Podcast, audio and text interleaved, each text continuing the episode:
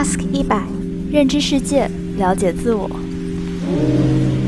探寻生活方式，探讨专业知识。我是投球手，我是涂色刷，每周日晚六点，与你一起飞上太空。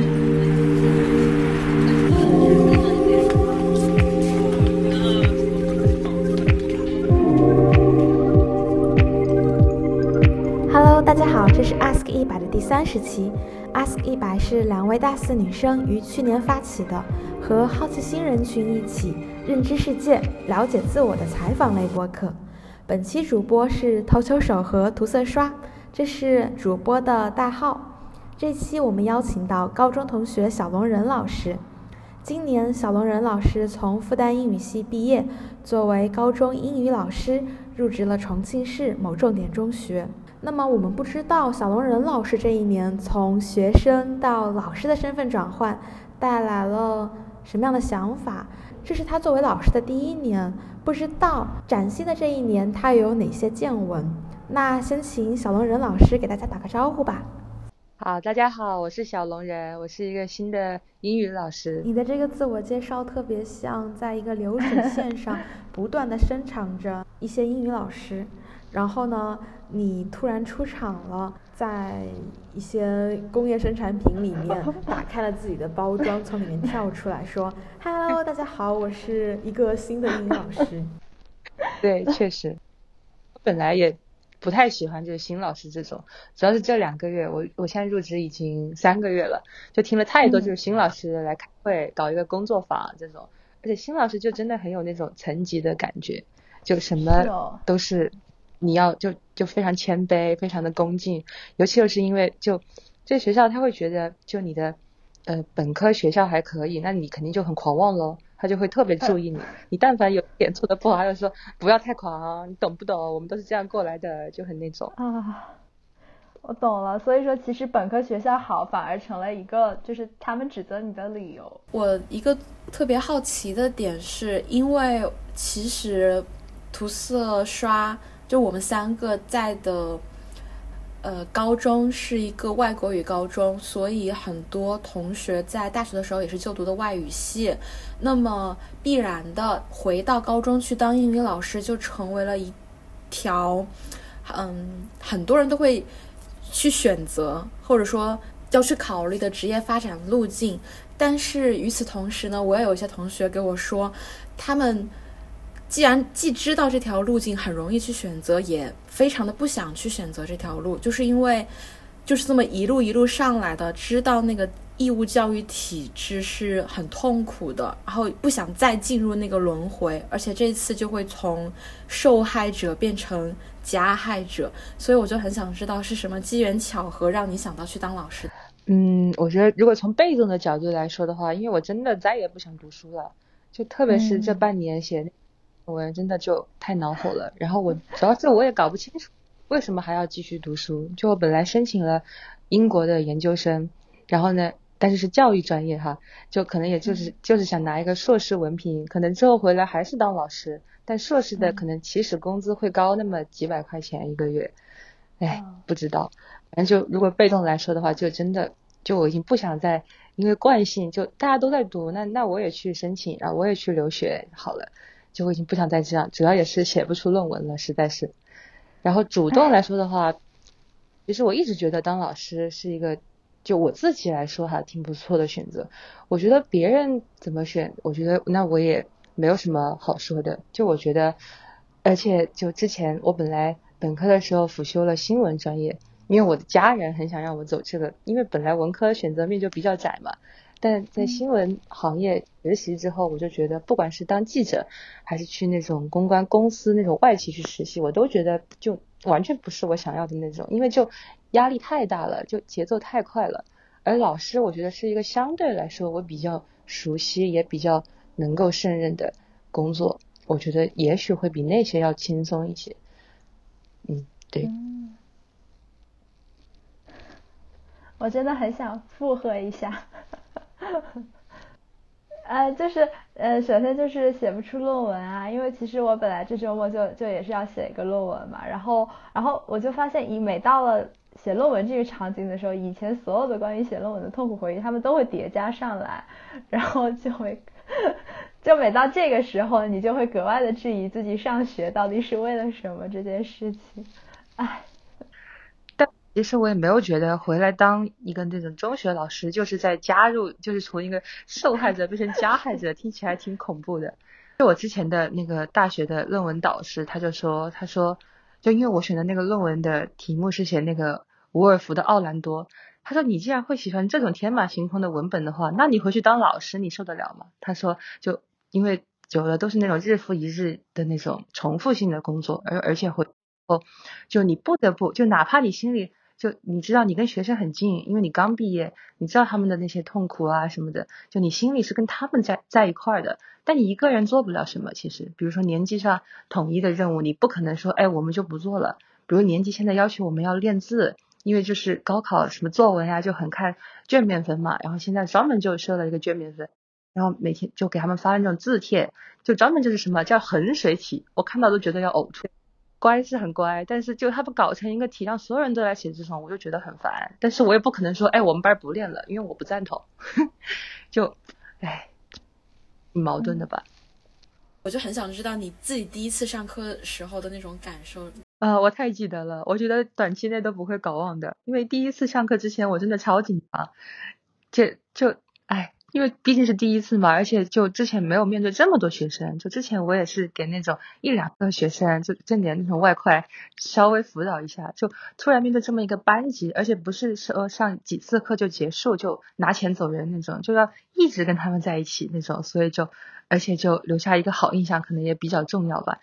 反正第一节课课件就本来是我们组，我们组都是一起集体备课，然后我们就商量了一下第一节课讲什么，然后结果那天晚上十点钟了，然后我突然觉得，哎。这样讲好像第一节课就我们相当于是第一节课就给他们呈现高考题型，告诉他们有哪几个跟初中考是不一样的，所以我们高中会额外练习，比如说阅读变长了，所以我们就会讲方法，所以你们就要认真听，然后还要搬出很长的文章来吓他们，这种还要让他们什么高考初体验，什么 have a taste 这种，我就觉得太恐怖了，所以我就我就临时就换了一个思路，就就给他们讲了一下，就就用大学学的那些东西，我就说，哎，中文跟英文是有区别的哟，比如说白发怎么说呀？啊，不是 white hair，是 gray hair，哇哦，然后就很就很奇怪，什么 black tea 是红茶，不是黑茶，这种就是我觉得第一节课就是去比较重要吧，然后就搞到了十二点多，然后第二天还是早课，就八点钟的课，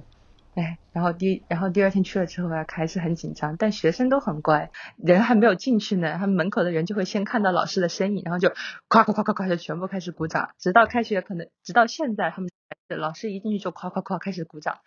就那种。然后呢，就就更紧张了。反正讲完，我记得就这些讲的时候，他们觉得还是，我觉得他们觉得还是很有意思的。至少大家都在听，可能第一节课嘛，也因为。然后听完之后，我记得我最记得最清楚的就是我忘记自我介绍了，因为我太想把这个时间把握好了。因为他们本来就只有一节课，不像我们是连堂，对吧？就一节课四十分钟。然后我。也预演了一下，然后预设了一下他们反应的时间啊什么的。然后呢，其实第一节课主要是我在讲了，我感觉就还是像在大学的时候做了一个很漫长的 presentation 一样。然后讲完之后就刚好我话音刚落，下课铃就响了，我觉得完美，太完美了。然后我就轻飘飘的走，对。然后直到一个学生就追上来问我，他说：“老师，你的芳名是什么？” 我才意识到我没有讲。你有和这些学生的家长接触过吗？就还是难以避免会跟家长接触，就有因为呃，特别是就第一周开了家长会之后嘛，然后班主任会把每一个老师的手机号公布了，然后我的手机号就是微信号，所以就会有一些积极的家长来加我。这些加我的家长肯定就是就是很想就是对每一课都很上心的那种家长，然后我看他们发朋友圈，各行都有，感觉总体上感觉他们经济水平都很高，我只能说，嗯。而且我在想，你说这些家长他们好像经济条件也蛮好，我就在想，在他们当学生的时候，可能也都是那种挺拼、挺勤奋的人。然后所以说，等到他们来当家长，然后看到自己的孩子又又在当学生的时候，然后他们作为家长，就是还保持着那种，就是我一直都是人上人，我的孩子也要是人上人。所以说，我现在就是。我能做的地方，我都要非常的努力。即使那个教系统已经帮我总结出了到底是哪个知识点没没没有学好，我也要把它再抄一遍，向老师证明我这个学生和他的家长都是特别优秀、特别努力的。对，我觉得你说的太对了，他就是想向老师证明这种感觉。有时候感觉这家长也像学生一样。嗯，但是你会不会觉得很很奇怪？就是他们一般都应该是中年人吧，然后但是因为你其实就是刚刚从大学毕业出来嘛，然后可能还还没有觉得就是自己和那群人是一样的，就是社会人。但是现在他们却在你面前，因为这个身份，学生、学生家长和老师的身份差异，然后导致他们好像会来有求于你这种心态。对我开始是觉得挺奇妙，甚至还挺爽的，就感觉那种翻身农奴。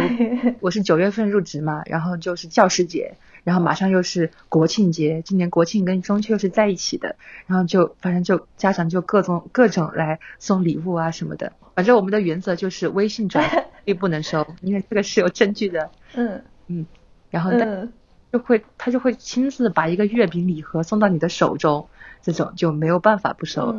来了，不收也浪费了，这种感觉，对。而且我觉得，这当然这种比较少啦，就极端情况，但一般都是通过微信啊跟老师联系。我感觉就在开始的惊喜惊喜那种很新鲜的感觉过去之后，我觉得我已经迅速的适应了那种一个没有感情的那种回复家长的机器的身份。就每次，嗯，他说，嗯，您好，请不要担心，呃，我看了，比如说小李的成绩是这样的，然后跟他分析，然后最后。英语学习是一个漫长的过程，需要慢慢的积累。精髓就是要发玫瑰玫瑰玫瑰，握手握手握手，赞赞赞。非常，你这个老师非常的老成持重。哎，我想问，就是就是感觉你的每一天，其实还是要应付很多家长在私下的私戳的。那你现在就是一天到底是怎样子在度过的？就最典型的一天是怎样的？就我们早读，七点二十到八点钟，整整四十分钟，然后必须要大声朗读。年级主任的要求在群里说的是要声震山谷，声音震响整个山谷。这里 有山谷。老师，好，然后所以说一般这种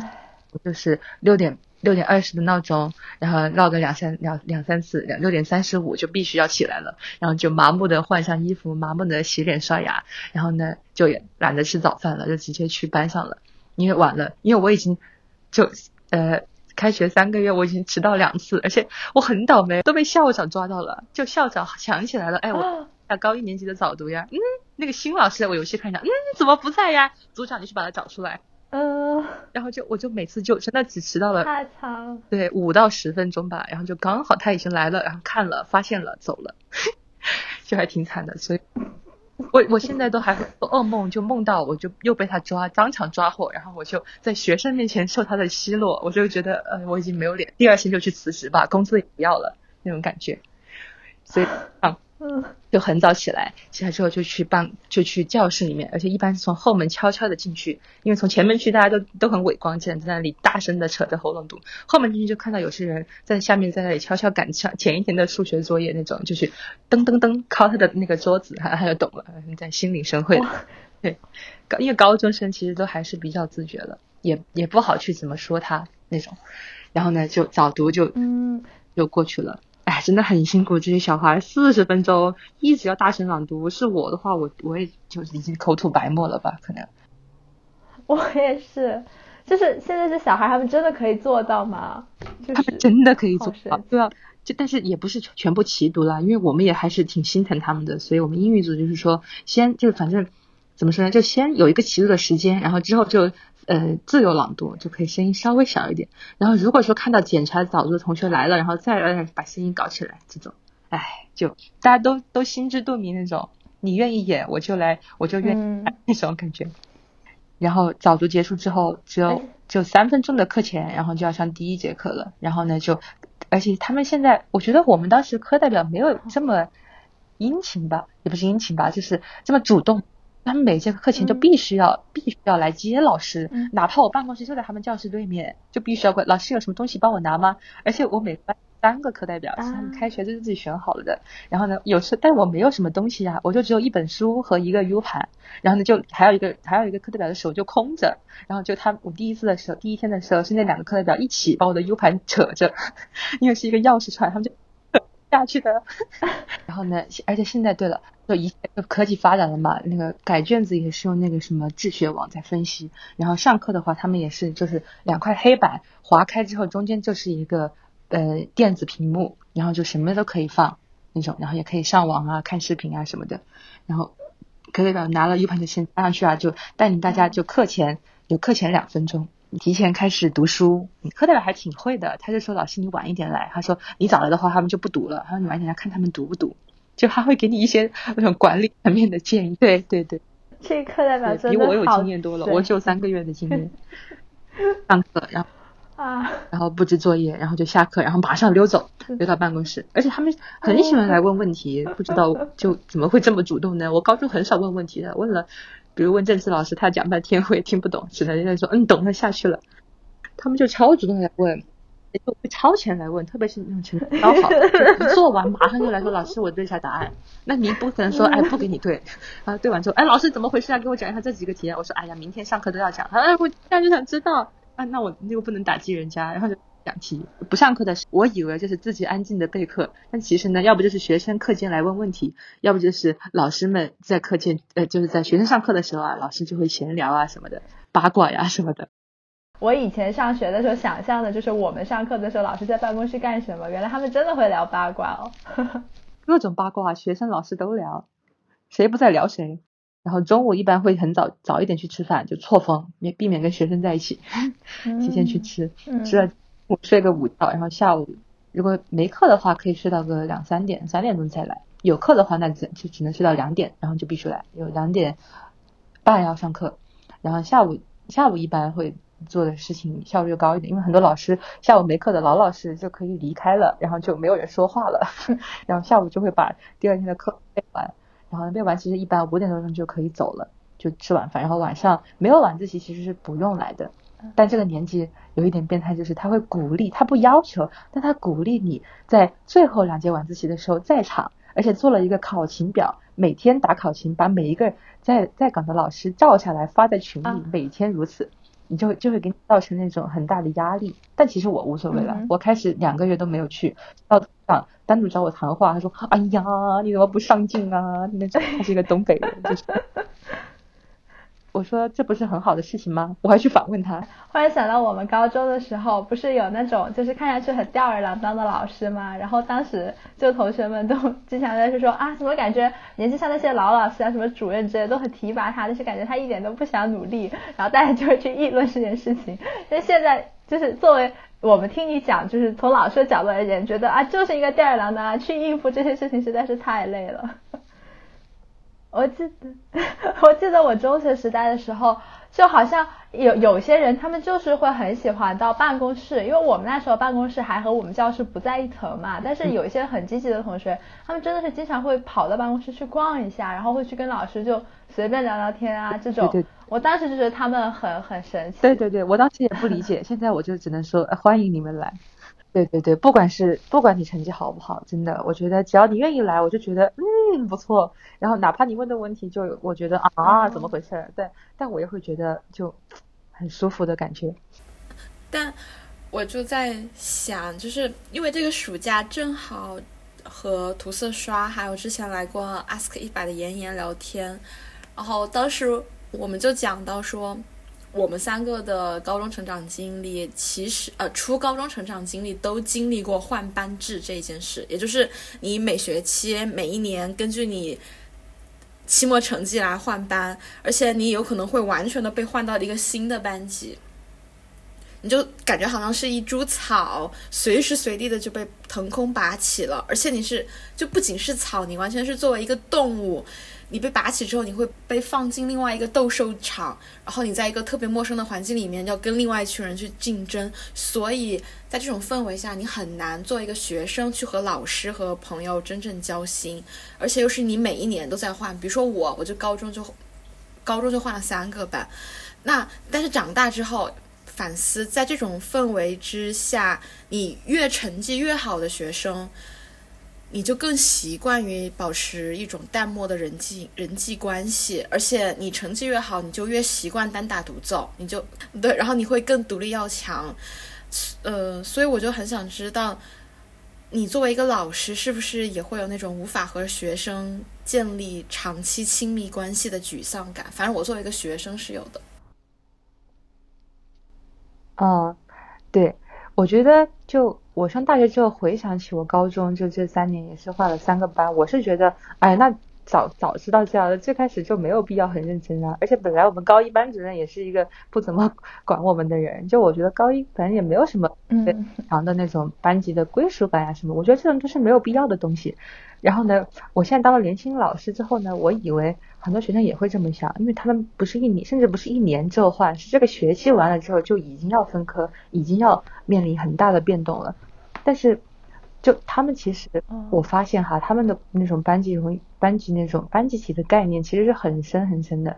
就比如说，而且学校也搞了很多活动，我开始觉得啊，好多负担，烦死了。那人家不想搞班级体的怎么办嘛？就学校要搞什么班级文化建设，要给自己设计班歌。嗯，班旗、班徽、班训，然后还要什么布置班级啊，就是然后去评比，然后每个班还要 节目这种，而且刚当时刚好是第一次月考，那我觉得哎呀，不如让我去，不如让我好好复习一下，要比比整理这个好些。但我就觉得，我以为学，特别是那种就跟我们一样的那种学生也会这么想，但其实大家都真的就参与的很好。就我觉得，可能真的是因为我们长大了，再回看这段经历的这种感觉吧，就因为我们已经。长大了，但他们就真的还是很在乎这个。就比如当时，嗯，我学生就邀请我去看他们的文艺汇演，本来我可以在寝室躺着打游戏的，但既然邀请了，那我就只有去了。就去了之后，我就觉得很想哭，因为他们有一些班歌是自己嗯作曲作词的，然后他们写的那些词，我觉得真的就写的很好。就我觉得学生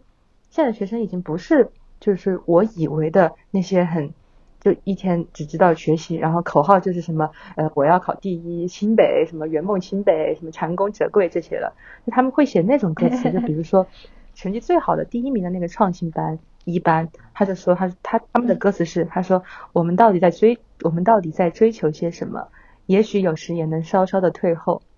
我就觉得那种就是就很感动，对。然后还有嗯嗯复杂，我仍素履以往。哦，我就觉得他们读的书也很多，还有只要肩并肩，鹏程也还深渊，感觉大家都已经看过木心了的感觉。就他们这些歌词出来的东西，我就已经觉得很感人了。对他们自己很享受这个过程，那我也很为他们高兴。天呐，我说话说的越来越像个大人了。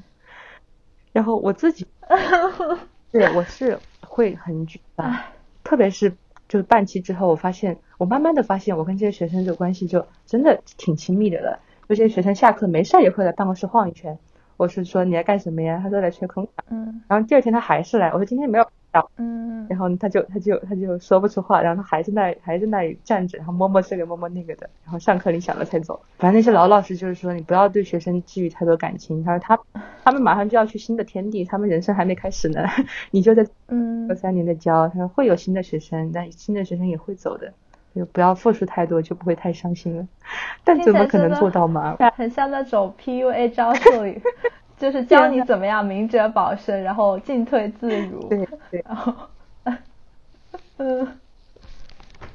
但是我想插一句，就是我不知道，对，有机会一定要去了解一下，就是在其他的社会里边，呃，比如说除了东亚之外的西欧啊、美国，他们他们的中学时代也是会像我们一样经历这么多的。换班吗？还是说他们的班级概念本来就很松散，也不会去搞这些什么集体活动，所以大家即使聚聚分分散散的，也不会很惆怅的？因为我我记得我我之前就是初中、高中一直在换班嘛，然后就导致我对于就是人身边的人的变动就非常的警惕，包括。呃，寝室要去换，甚至我我我可能是我自己比较敏感。我在高中的时候，因为我记得那时候好像是两个星期还是每一个星期，到了周五的时候要换那个座位的位置，就是要往后挪一排或者往前挪一排。然后每回到那个过程的时候，我甚至都会觉得很难受。就是嗯，我就是觉得一直在这种变动之中，就让我觉得很焦虑嘛。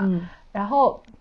我就在想，是不是只有东亚社会才会这样子？然后就对我们的那种怎么说呢？呃，社会文化、民族人格产生了一些潜移默化的影响。就感觉有的时候，呃，比如说我出国之后，感觉就是我们会东亚人就真的会更容易怎么说？就是不安全、焦虑感更高一些，所以在一些社交场合就会很放不开。然后你因为外国人很喜欢办 party 嘛，然后他们那种 party 就是可能每一次的人都不一样，但是大家就不是很有所谓。但是对于东亚人而言，可能就觉得我去那种来来回回全是过过客的场景，如果我自己要是稍微的投入了一点，最后伤心的还不是我自己，所以很多人干脆就不去了。我是觉得这可能和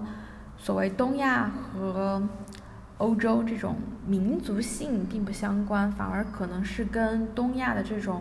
近代化或者说现代化的过程相关，因为你现代化，那么你就必须要以一种功绩主义义去衡量每个人。那么这种功绩主义不仅是在公司里面，也是在学校体制内。所以，嗯，同时在经历现代化的，比如说像中国、日本还有韩国的学生，都会面临着这种流动的换班制，因为我们就是在一个把每个人当做野兽去。竞争的这样一个斗兽场的社会里面，然后，嗯，我想起自己为什么会喜欢看《请回答一九八八》，是因为你看一九八八，其实不是说一九八八有很多，嗯，真正和我们的青春多么重合的地方，而是那是一种真的没有办法回去的原乡，所以我现在都不看《请回答一九八一九八八》了，我感觉那是一个恐怖片，是我没有办法再达到的那种状态。正好就就这本来也是我想问的一个问题，就是呃，因为因为我在刚上大学那阵，然后就会发现身边很多中学同学，哎，其实也不只是我的中学同学，就是身边的大学同学，他们只只要是刚从中学到大学的这个身份的人。都会特别的怀念自己的中学时代，因为觉得那个时候就是你的世界很小很简单，然后周围都是同龄人同温层，好像就是像刚刚投秀所说的那样，你在一个温暖的社群里边，然后能找到自己的寄生之所。但是上了大学，可能就就完全不是这么一回事了。那小龙人现在以老师的身份又回到了那种世界里边去，尽管还是有犯。换班啊，这样比较残酷的事情，但我觉得从总体而言嘛，中学生还是要比大学要要要那个流动性要小很多了。你觉得就是这种感触是一种想象的乌托邦那种怀旧情绪呢？我们要搞那个外语节，然后呢，有一次那个稿子是我写的，那次的那个主题是 Beyond。然后当时我记得所有人都在往前，对吧？就我们要想，我们要考哪个学校啊什么的。然后我写的有一句台词，就是为了押韵哈。我以前太喜欢押韵了，我就说 The golden age，呃，is beyond us, not behind us。但毕业之后，我就越来越觉得，就美好的一切都已经都已经是过去了。Every everything gold is behind us, not beyond us。哎，但是我觉得，但现在我回到高中教书之后哈，我觉得就。高中之所以有很多那种感觉真的很舒服的，就是因为高中其实我们的世界真的很贫乏，真的就很小。因为每天就除了学习就是跟同学玩呀这些，所以说跟同学就会，嗯，跟跟自己玩得来的同学就会建立比较深的那种那种惺惺相惜啊，还有那种革命战友的情谊。就他们现在的就生活，因为真的就很。因为压力也很大嘛，然后自己的时间也很少，他们的生活就已经单调到什么地步呢？就我们上课的时候，我讲那个 official 和 private 这这个单词，然后我就说我就造句嘛，我说比如说昨天特朗普到我家，我想说就是一个私人的到访去 pay a private visit to，然后我就昨天特朗普到我家，然后他们一下全部都哇哦，真的吗？就就这种，哈哈，了，然后我讲那个 inherit。我说我从我爸那儿继承了三百万，他说啊，你还那里还教书啊？就那种，对，就比如说，但凡那种大领导，然后那种活动完总结陈词的时候，说了一句可能两年前的流行语嘛，然后大家就哎呦就疯了，然后就全部在鼓巴巴掌。就他们在生活中那乐趣的事，你真的很少。然后所以说这些事，就一点点事情就已经可以让他们就津津乐道很久了。我觉得这也是就是高中。就是很难忘的一个原因吧。其实我也不知道这到底是想的，我但我觉得只要能感受过这种很好的，那就已经是很好。你自己在当老师的时候，有特别注意避免的某类型的教育错误吗？啊，之所以有这个提问，是我记得自己小时候在下面当学生的时候，就专门用一个小本子写，嗯，那个标题就是如果我以后当了老师，我绝对不会这么干。就是因为当时我当学生的时候，我就觉得老师可以不用去做这些错误，老师可以有一种新的方法去教学生。嗯，然后或者说老师这个行为对我自己造成了伤害，那如果以后我要去当老师的话，我就一定要避免这些事儿。所以我就很想知道，现在你就是我当年理想中的那个自己的那个地那个身份，不知道你会不会有特别要避免的教育错误？对，我觉得我觉得是会有的，就比如说。我记得我们读书的时候，反正很多老师就说：“哎呀，女生女生嘛，你是女生，你当然去选文科啦。你女生后劲不足的，你以后考不过那些男生的理科。”虽然我确实理科很差，但但我就很反感这种说法吧。所以现在就是他们马上也要分科了嘛。然后我就之前讲课的时候，我就专门讲过 stereotype 这种这种这种这种东西，就是为了让他们知道。然后有时候做阅读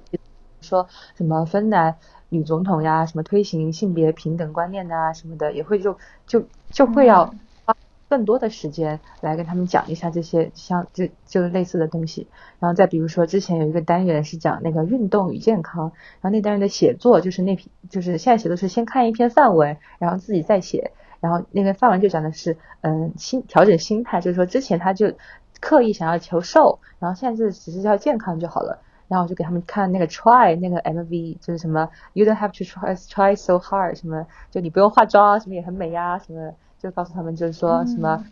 fight against body shaming 这种，还要必须把这个词拿去听写，这样每个人就才会去背这种，这是学生教我的。对，然后呢，我觉得是会注意到这方面的问题，但我觉得就真的没有办法避免，就我会注意到，可能是我自己在成长过程中，嗯，我觉得可能是我受过这方面的。委屈啊，或者说我自己觉得很重要的方面，那我会注意。但我觉得还是有很多，真的就是可能我也没有注意到，也可能也就迅速的，因为说话就太快了，有时候话都没有过脑子，我就不知道会不会给学生留下很深那种伤害啊什么的。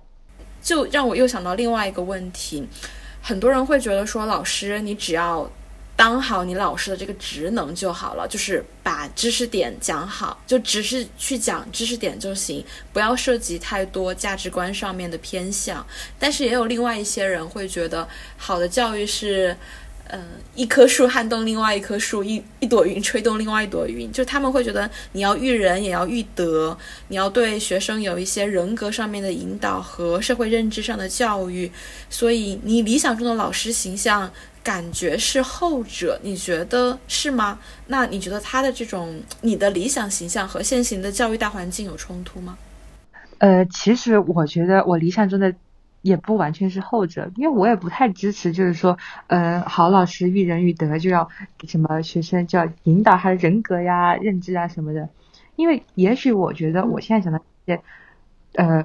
我觉得哈是还是比较普世的一种，就是我们应该要就是尊重所有的。性别，然后不要有什么先入为主的印象，就是我觉得是对的，但是我就我就不知道这个这个那种界限在哪里。就是比如说，那那我可能就有的老师也会也会去对学生进行一些这种德育方面的教导，但比如我去听过一节就是年级主任的课，他是数学老师，刚好他就是大课间之后的那个第三节课，然后然后那个学生去跑操跑了回来。然后年级主任就说：“他说跑操一定要积极，什么不要带个围巾在那里跑。他说这是最基本的，什么你要这什么要合群，这这这是这是他认为的一些人格教，但我就完全不认同。但我又担心，如果我我太多的引导就太主观的话，可能我也会不知不觉的把我自己的这种想法加于学生身上。而且我记得我大学的时候学了新教伦理与资本主义精神导读，然后那个课上老师就说。”他就说马克思韦伯就觉得，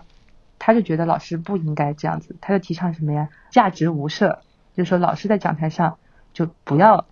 尽量不要讲自己的这种价值观取向的这些问题。哎，我也很矛盾，我也不知道该怎么办。我觉得就是这种韦伯的这种看法，就怎么说呢？我。在他那个语境下，你可以理解，但是你放到就是像中国的中小学这个语境中，你就觉得实在是太难了，因为可能可能像小龙人这种老师会有的时候去反思这种问题，但是像你说的那种数学老师，他可能他他觉得没有必要去反思，因为他觉得这些学生他们现在就是什么人格正在培养形成关键期，你不告诉他们什么是对的，他们以后就会走上歪门邪道等等，然后其实你要去跟他们讲道理。是讲不过他们的，然后我我就会觉得，而且有的时候在想，因为我进了大学之后遇到一些事情，我就发现，呃，这些事情的价值观和我以前，呃，就是中小学培养起来就还冲突挺大的。然后我就在想，就是呃，如果说我们在中学阶段的时候，然后让让这些孩子形成了一种价值观，然后等到他们将来离开了学校，然后发现这个世界和以前呃，就是我所学到的那种我觉得应该是对的事情，怎么差那么远？然后他就会觉得可能会格外的矛盾，格外的失落。可是这好像也肯定不是那个教他这样价值观的老师的错，而而呃。但是他又真的会觉得自己很无奈，所以想想看，有的时候就是很悲观。对，所以我现在我的一个方法就是，嗯，反正跟他们说完之后也说，就是 不能全信啊什么的，而且就就告诉他们一切都是会改变的。就比如其他老师上课的时候，要就是高考就是作为一个终点，他说高中三年是一场长跑，然后最后的目标就是去冲高考，那什么？但是我就会说，因为我自己也才毕业嘛。然后我就说，高考完了并不轻松，虽然也是也是老生常谈了，就会打破他们那种对于大学的玫瑰玫瑰色的那种图景吧，可能就没有关系。就我最喜欢说的就是没有关系，对，就觉得确实就没有啊，对。然后所以说我后来看到他们写那个作文，就我们要写一个那个 student profile，然后那个例那个范文就是最后写的是自己的未来的打算。然后很多同学就还是写自己想做什么职业呀什么的，然后我就看到很多人说，哎，我还没有决定好，但也没有关系，反正一切都是会变的。我就觉得，因为他们就就很焦虑，就觉得哎没关系，都会变。你说的啊，没关系的。嗯，我觉得你这个引导很好耶。就是我在想，如果我是中学生的话。就是虽然，比如说我们刚刚说那些具体的问题，什么女权啊之类的问题，可能呃这样的观点就要要谨慎一些。但是如果你让他们培养一种就是始终可以试错的那种心态，或者始终有那种反思批判意识的心态，这种东西我觉得总是普世的了吧，总是没有关系的吧，总是应该学习的吧。是，但这个有一点不好，就是现在就有很多学生来找我，就是。让我给他们做一些专业上的建议，就比如说他们去学生物系，然后我的第一目标是从什么复旦，然后如果不行的话就去什么哪个学校，然后就他们的目标太清楚了吧，就高一上就已经什么专业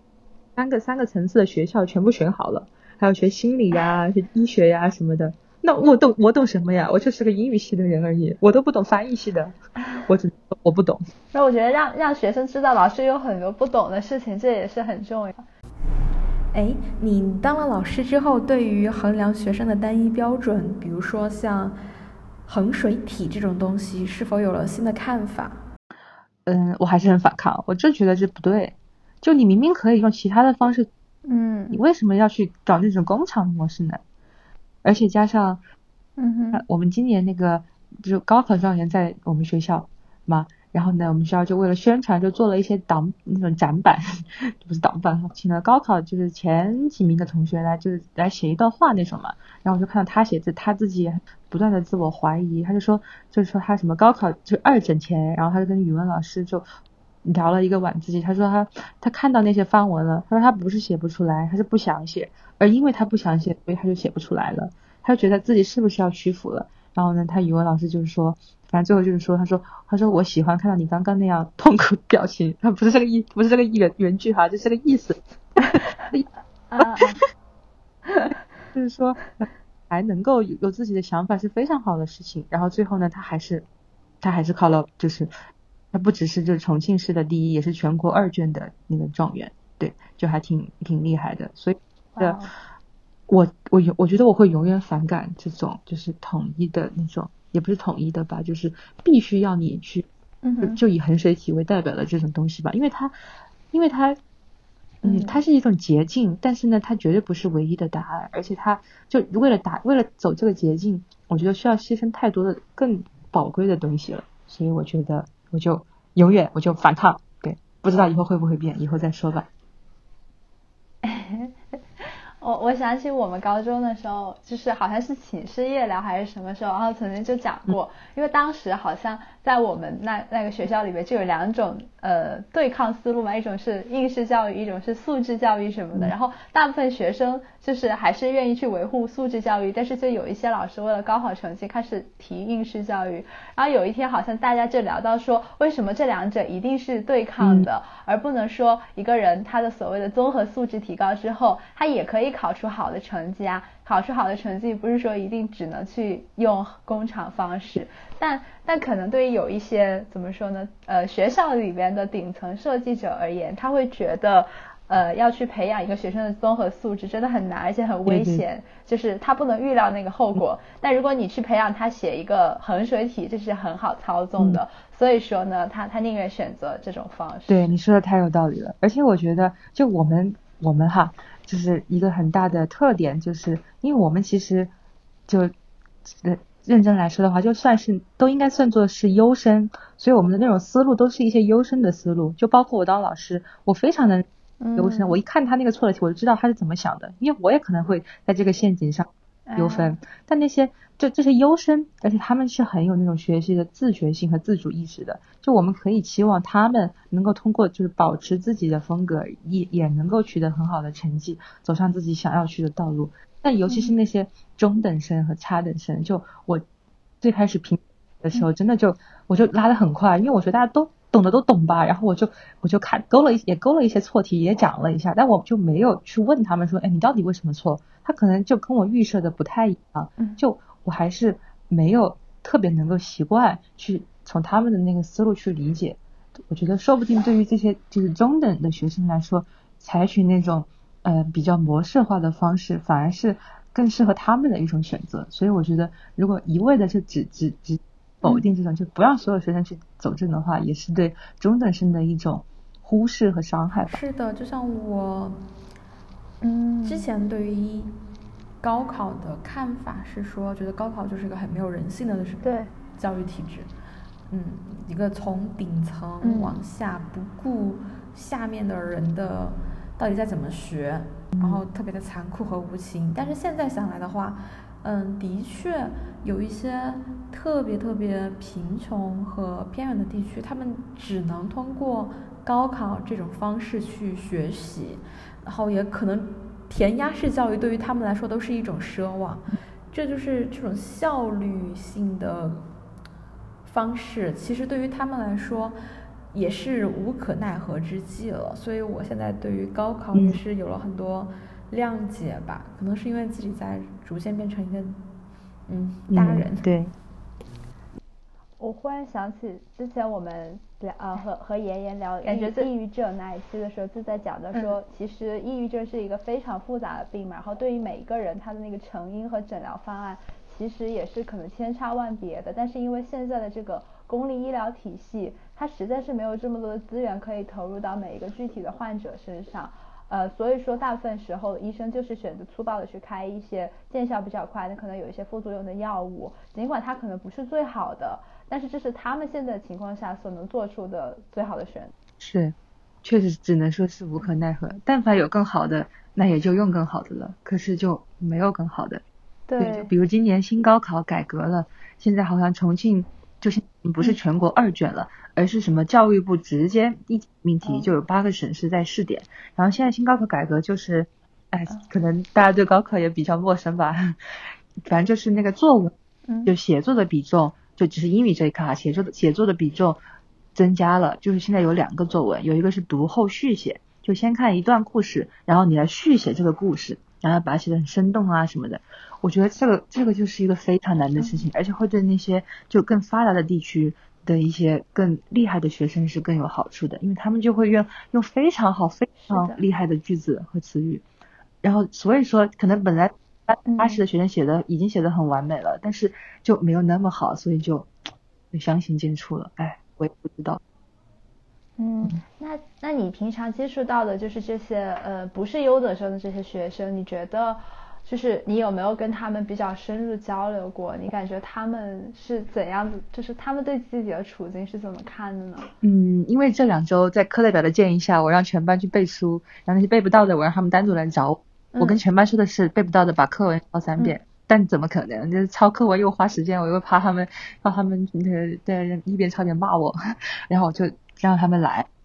我就我就来抽他们就是这个单元的那种知识点，然后他们肯定打不起来，然后我就来跟他们讲道理，然后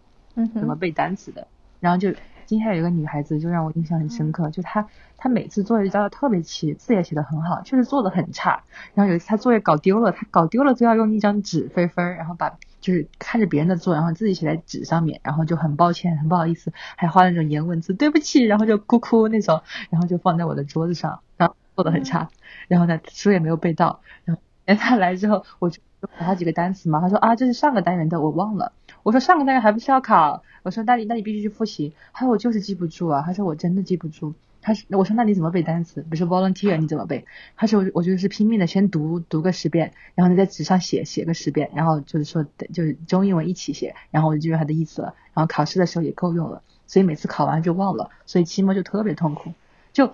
我能够理解他一部分这种背单词的痛苦，因为人都是会忘的，但我确实没有经历过这种就是完就是。这种死记硬背，然后就完全忘，然后期末这种就看到要背一本书的那种新单词和那种夹生饭的那种感觉，就我确实也不知道该怎么去教他，我只能说，哎，那你比如说你你还是要找一点自己找一点谐音去记嘛，什么 ambulance 俺不能死啊这些，然后他就觉得哦可以了，但是哎确实没有办法，就这种中等中等偏差一点的孩子这种，哎就。我觉得就真的学习不是适合每一个人的，我就越来越觉得，有时候我是爱说吧，也很羡慕那些就很很早就能知道自己想做什么，适合做什么，哪怕是那种就专业的技术人员，我就觉得也比我一天在这里写论文好。当然，这又是因为论文搞出来的一些那种消极情绪。完全理解，哎，但是可能还是说我们这个。怎么说呢？就是社会大架大结构之中，呃，在教呃在读书，然后找工作这条路之外的可能性，一方面本来就比较少，另一方面是那些可能性的话，呃，他的社会认同度太低了，然后所以说，即使很多人他真的不适合读书，但是他他觉得自己承担不起那种其他的选项，所以说他还是就一直框在这里边，想着混混混出头是什么样再说吧。对，是。而且说到中等生来，我还想说一个事情，就是，呃，我觉得我当学生的时候哈，因为我自己本身就成绩还是算好一点点的嘛，就我就是觉得老师确实是会对那种优等生就会更关注，然后课堂上也让你更加发言，嗯，因为中等生不发言，发言就不怎么答得起，对，然后呢，我就觉得，但我我但我当时就在想，我说老师可不可以多关注些中等中多多多多关注一下中等生嘛，说不定他们就变成优等生了呀，我就觉得我怎么就不不。错呢？但我当了老师之后发现，就好像好像真的没有办法，就自然而然会跟那些优等生跟关系啊什么都更近一点。一个是因为就你很容易记住他们，第二个就是他们也很也很喜欢来主动找你，所以一来二去你们就会很熟悉，然后也就会交流到学习生活各方面。嗯，中等生就是就是最容易被忽视的，但中等生是最不忽视老师的。就比如说。之前就是每一个学生来找我背书，两个班就有一百多个学生，其实我到现在都有些学生还没有对上号，就很惭愧。然后所以说，让我背书，我要勾名字嘛。然后这个时候我就会我就会装模作样的翻他前面的笔记，然后假装不经意的把书不小心翻到了第一页，然后看他的名字，然后再来说，哎呀，小约。可能就是因为他们平常跟老师交流的也不多，得到的关注也不多，所以说在这种情况下，老师给他们多一点关注，他们都会特别的珍惜。哎，就是，嗯，就是好像比如说通过中考，然后大家来到了同一个高中，然后虽然说看上去是拿着一样的中考分数，但其实背后每一个人的学习能力、知识积累什么的，其实是千差万别。就然后。然后你从拿着同样的高考分数到大学也是一样的嘛，然后所以说就是嗯，就像呃那个那个那个备课组长说那种，你你始终只能顾大多数人，但其实有一些人他们在这种这种这种顾大多数人的情况下也还是跟不上，然后如果他们也没有。资源去接受额外的辅导的话，就真的只能靠他们自己去拼。但是想想看，就真的是一件很难的事情，因为平常的课业也就很多，然后你已经落后了，然后得不到表扬，然后你还要付出更多的努力，这个真的是太不容易了。你觉得老师和学生之间可能存在一种平等的关系吗？好像反思我自己的话，作为一个学生，总是很诚惶诚恐的对待老师。嗯，我觉得真的就没有办法平等，因为毕竟我就我就是叫老师，然后他们就是叫学生，然后我就是站在讲台上，我讲台就是要比地面高一点，就没有办法。而且哪怕我觉得，嗯，我觉得我已经跟学生很亲近了，毕竟我就刚毕业，而且就他们就知道我我只是比他们大个五岁，就五六岁的样子，但是就还是没有办法。而且我也不怎么凶人，结果有一次那个学生来背书的时候，然后他两个手都全红了，我说你紧张没？然后一边抖一边说不紧张，我就给他扯了一张餐巾纸，我说你擦一下汗吧。然后结果他还没有背完，那张餐巾纸就已经被他撕成就一点一点、一点一点的碎片了。而且他是个成绩很好的学生，嗯，还是非常的紧张，非常非常之紧张。就我觉得就就没有办法平等，就毕竟我会给他们布置作业呀，我会给他们出题，然后我还要我还要管他们，比如说没交作业，我就要惩罚他们，然后呢还要就进行，比如说，而且我。反正就没有办法，就肯定会有这种层级的观念的。就哪怕是我跟学生一起打游戏，那些我觉得很伤心。就就我一上线，然后学生学生就邀请我了，我哎我觉得挺好的，然后我就跟另一个同学说了，然后那同学说，他他哪里敢拒绝你哦？他说你是他老师，哎我又觉得很烦，我就觉得啊只是因为我是你，才会跟我一起打游戏吗？哎，在你跟他们一起打游戏的过程中，就是完全是在玩游戏的时候，你觉得你们可以达到一种？短暂的片刻的平等，我觉得是有那种短暂的片刻的平等，就我们也会一起开玩笑，而且我打游戏的时候有时候会，然后开始他们就就会就会觉得啊你怎么也骂人，然后然后呢后来他们就觉得啊你也骂人，而且因为他们都打得很好，那说不定有时候他们会还会比我就是更高级一点，对我也会虚心的求教，确 实确实，让我想起我高中。毕业的时候，呃，对，因为你们不是保送了嘛，然后后来你们就没有在高考班嘛，然后，但是我记得就是在呃最后几个月的时候，然后当时呃就是我们在玩一个一个一个网游，然后 然后当时我们数学老师就就说要跟我们一起玩，然后他真的有好几次就跟我们一起玩，有次他还跟我说，他说什么。呃，你明天早上八点半的时候给我打电话哈，我怕我起不来，就会误了当时的一个什么任务。对对，就是，这真的是，哦，对，在那种时候，我也是觉得和老师之间存在一种短暂的平等，因为平常的时候，因为我也是数学最差嘛，所以说一一一到数学课的时候还是很紧张，但是到那个时候就无所谓。对对的，而且在游戏里面就就有些学生，比如说我被我被敌人杀了，然后我说啊，然后就骂。小点的脏话，然后学生就说，然后学生就他们就飞奔过去，然后闪现过去把那个人又杀了，就说，然后他一边杀一边说，就是你杀我小龙人老师，就你，然后他就跟我打了几次游戏之后，然后就来找我，就是说，哎，老师你跟那个那个同学你熟不熟呀？怎么的？然后我就警觉，我说问这个干。然后，然后就是就说半句就是他喜欢他，他就会主动跟我说这些。那小龙人老师觉得，就是在这一群青春期少男少女之中，跟他们待在一起，是觉得自己也被激活了，就是也好像回到了中学时代，还是容易惆怅，就是啊，我已经是大人了，我的青春期已经结束了。然后，而且以后随着带的学生越来越多嘛，就可能年龄差距会越来越大。对，嗯，哎，我觉得现在主要还是比较感慨，因为我现在都还觉得我是一个高中生，我感觉从高中毕业之后，我的那种时间认知就停止了。就大学，我感觉，而且我我每次想到高，好像还是去年的事情，这可好像都已经四年，我天呐。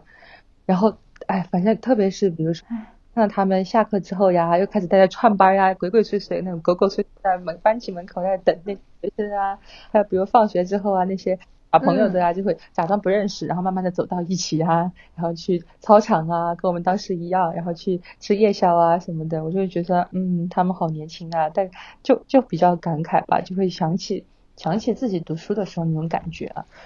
但也没有，我觉得从来就没有很兴奋，我因为我知道我就是一个老师而已。就没有觉得被激活吧？就，哎，就只是很羡慕，只能说也没有很羡慕了，就只是很感慨。嗯，嗯，我以前上学的时候还挺羡慕老师的，就是因为尤其是到快毕业的时候，我就觉得我们是这里的过客，然后只有老师好像是这里的主人，他们一直在这里呃守候着，然后不会不会经历从一个环境脱身到另一个环境的那种痛苦。对。然后我曾经是还蛮羡慕老师的，嗯，哎，老师就像鬼魂一样被定在这儿，三年三年的。哎，那你有没有和那些就是比较资历丰富的老老师跟他们聊？就是他们，呃，肯定对教学任务是得心应手了嘛？他们有没有觉得自己的生活好像是看不到尽头的循环？他们怎么去寻找自己的价值感呢？呃，因为我现在住寝室，然后我的室友就是一个那种很资深的老师，然后他就是觉得，反正他就是对那些学生就如数家珍的，真的如数家珍的感觉。但也只是那种印象深刻的学生了，然后反正他现在就想把工作和那个生活彻底的分开，因为他之前就是被压榨的特别惨，他是党员什么的，就他就是因为工作，然后就好像生病了，所以才申请到了这个校区，因为他家住住在这边，然后这是他从二十多年第一年没有当班主任，哎，他就觉得，而且我们学校本来就是以那种很严酷闻名于重庆市的，对，所以说就。不管 学生而言，还老师也好，反正都是真的就是很，哎，会很逼迫你去做一些可能你根本不想做的事情。就比如我入职入职三个月，那个年级组长，因为他是我的师傅，相当于他带我，是那个备课组长什么的，就反正就很厉害，还要研究新高考啊什么的。他就已经找我谈了三次话，他就让我让我上进一点，跟上进的人玩，不要跟那些要退休的老老师一起丧失了斗志，然后。然后他国庆节说让我要去参加那个讲课比赛，我说我课都没课都课都不怎么会上，然后他说你去报名，他说我肯定推荐你，然后是个语就是这个区里面的，对，他说这个区，他说我们是这个区的第一名的学校，哈，你肯定可以得一等奖，争取得一等奖第一名，然后你把你的名头打响，然后什么三年成名呃名骨干，然后五年成为特级什么什么的，就指日可待这种。说，哎，你没你你现在耍朋友没有嘛？我只能说没有。好，那你还不好好工作，他说把你的生活全部投入到工作里面？嗯，我就想说不要啊，不要。是的。哎，我简直越来越觉得，只要有人的社群，就会有这样很拼的人。然后你就，除非你真的是把自己心态彻底放平，你可以无视他们的竞争理念，不然的话。啊，好像是逃不开的，所以我就没有报名，我就用我的实际行动证明我不想走他那条路。但他就说，哎，你肯定会。嗯，小罗人一开始说自己就打算一直当老师嘛，那你你就是一点都不觉得就是以后有可能去换工作吗？嗯，我还真没觉得我以后会换工作耶，因为呃，因为我真的不知道自己其自己就是其他还能干什么了。而且也没有想要去干其他的感觉，就我真的还挺喜欢教学部分的，只是说教嗯有很多繁琐的东西，但我觉得，哎，哪个哪个工作没有这种事情呢？就相比起来，已经算是可以忍受的了。哦，对了，如果要换工作的话，其实我有想过要不要就干几年之后，就以一个什么呃什么几中名师的身份去培训机构去，就工资会更多一点，而且哦对，但但也不知道，因为我觉得哈就。特别是在给学生单独讲题的时候，我发现我好适合单独讲题啊！就就哎，本来嗯，对单独讲题的时候就会更有针对性嘛，我觉得也会就对嗯，那而言是会更有帮助的，就不像大班教学的时候，你去改那些作业，本来就要改一百多份，就已经很恼火了。然后你又看他们上节课刚讲的，然后又忘了，要真就真的很想上那些老老师，就是我们读书的，就突然想说我没讲过吗？讲了五百。嗯，你有没有想象过，就是那些学生的未来之类的，就是觉得到他们，就是由他们创造的世界的将来会是什么样子那种感觉？因为就好像之前的一个比喻嘛，因为学生他们迟早要离开学校这个地方，然后老师好像就是默默的在这里守候着他们一代一代的往前行驶。我不知道你有没有过这种想象？嗯，我觉得我都不敢这样想象，我就希望越大，失望越大吧。因为我觉得就，嗯，对，我觉得就他们毕竟还是很少一很少的一部分的人，就每年毕业的学生那么多，我感觉就多带过去了，也没有特别大的进那种改变吧，社会层面的改变，毕竟这种就实在是太难了。他说思想确实是一直是在开拓，但是呢，肯定也不是全部的同时的在开拓，所以说就改变就特别难。不敢去想象说，哎，他们就会创造出一个更好的未来，一个金色的未来，就不就不会收。哎，嗯，我感觉我们是在一个整体的嗯虚无主义弥漫的后现代世界里边，然后 虽然偶尔会涌现一点理想化的情愫，但是又为了不让自己被那种失落的情绪所痛苦，所以又会经常劝诫自己要要要放低期望。好像经常会是这样，对，所以这也是我还挺羡慕这些小孩的一个原因。就我又说到他们文艺汇演了，他们班歌的词真的写的有点东西。就一个班写的是，他说别低头又怎样，想撞破南墙。就这种话，我觉得真的就只有这种高中生才能够，就是那种就仰着头唱着，然后讲出来。还有什么别太计较，鱼和熊掌我都要，就这种，就真的，唉。就只有高中生才会相信，他们就愿意相信，就未来是可以由他们亲手去创造，就只要努力就会有收获，然后他们就是可以改变一切的。某种程度上，像高考这种东西，尽管嗯还挺残酷的，但是相比这个世界上以后会发生的大多数事情而言，确实是一个努力和成果紧紧挂钩的东西了。所以是的，我有同感，就是。已经习得一种谨慎的理想主义心态，就是先做一点一事情，然后在那个事情的成果之下，再谨慎的品尝一点意义感，然后除此之外都不敢去需求更多。是，我我觉得其实就现在这这个时代的中年人，在他们像我们这样二十多岁的时候，其实好像总体而言比我们要朝气蓬勃一些。而而我们这一代人的话，好像总体大家都都都怎么说呢？嗯，像我刚刚说的虚无主义的一代，哎，不过有有时候我也会在想，就是这种年轻人啊、中年人这种划划分，他们背后是不是也是一种就是年龄歧视？也许呃，我们现在二十多岁，然后大家都觉得每天都无精打采。但也也不一定，等我们到了四五十岁的时候，说不定我们还会更呃朝气蓬勃，也是有可能的啦。但是大家总是会对青年时期充满一些浪漫色彩，好像你在年轻的时候不做一些什么什么事情，然后就错过了，你就一定会后悔。但可能你也可以再晚一点再去做吧。也许我们这一代人的呃社会始终是颠倒过来的，也有可能。嗯，对，我宁愿相信你说的这个，感觉。嗯，我只能这样相信。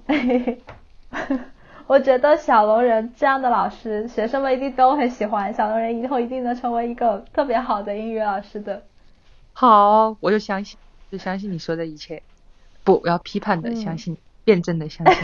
就是感觉还是要相信，相信这件事情。那我们这一期的 X 一百第三十期就到这里就结束啦。嗯，就非常谢谢小龙人。今天来做我们的嘉宾，然后跟我们讲了这么多关于高中教师的新奇感受。好的，嗯，好的，下期再见，下期再见。感谢收听 Ask 一百，这里是投球手涂色刷，发自东八区临时区，从知性的太空慢慢着落，让我们再次回到生活。下次同一时间。让我们再次突破地心引力，外星再见。